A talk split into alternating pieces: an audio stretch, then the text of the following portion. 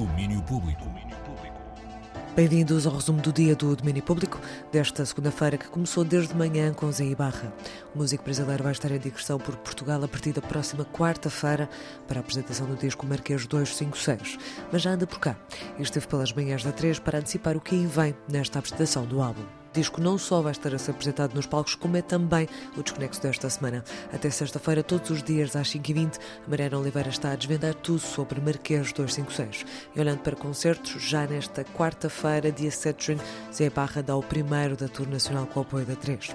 É ao VAR na Escola de Artes e Ofícios. A música Peter Gabriel está de volta com Road to Joy, Brightside Mix, é o mais recente de seis singles da apresentação do próximo álbum do músico I.O.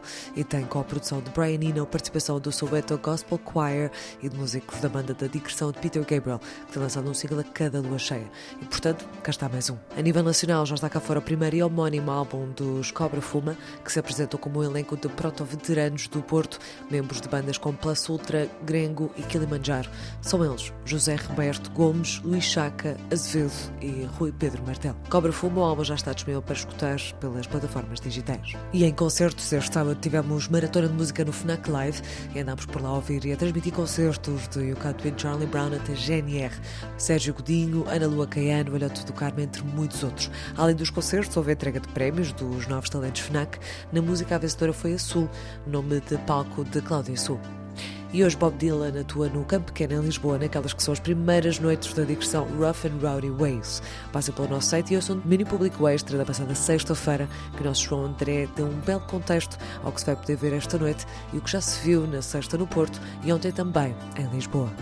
Mais logo também há concerto de Swans na Cultugeste, segunda noite de Swans por cá, celebrar 40 anos de carreira da banda de Michael Gira, concerto com o apoio da 3. E mais à frente vamos ter concertos dos The Gift nos Coliseus, a banda vai atuar no Coliseu de Lisboa a 18 de novembro e no Porto a 23 do mesmo mês. Leva o mais recente álbum coral e unem-no aos clássicos da banda. E Caetano Veloso deu a entender que a digressão que o vai trazer a Portugal talvez seja a última que faz fora do Brasil. Ao jornal uruguaio El Observador, Caetano diz que voltar a viver na Bahia e a cantar lá toda a semana e que venha à minha terra quem me quiser ver e ouvir. É aproveitar, portanto, a visita de Caetano a Portugal em setembro deste ano, música atuada 9, 10 e 12 de setembro no Coliseu de Lisboa e a 14 e 15 do mesmo mês no Coliseu do Porto. E em notas de cinema, novidades do Fest novos realizadores Novo Cinema, o realizador mexicano Carlos Reigadas, Lon Scherfig, Brenda Chapman e Naomi Rapaz estão entre os nomes confirmados para o Training Ground do Fest 2023, o segmento pro deste festival.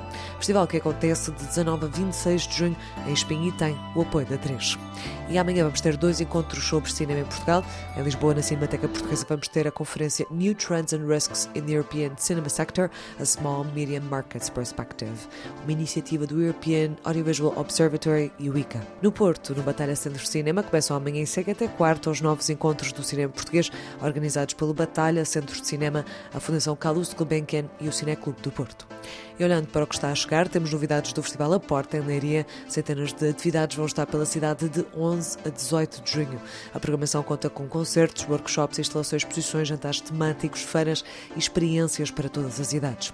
Dino de Santiago, Unsafe Space Garden, Film Falafel, Puta da Silva, Cave Story, Sunflower e Lomb Tattoo, entre outros nas confirmações musicais. Programa disponível no site festivalaporta.pt.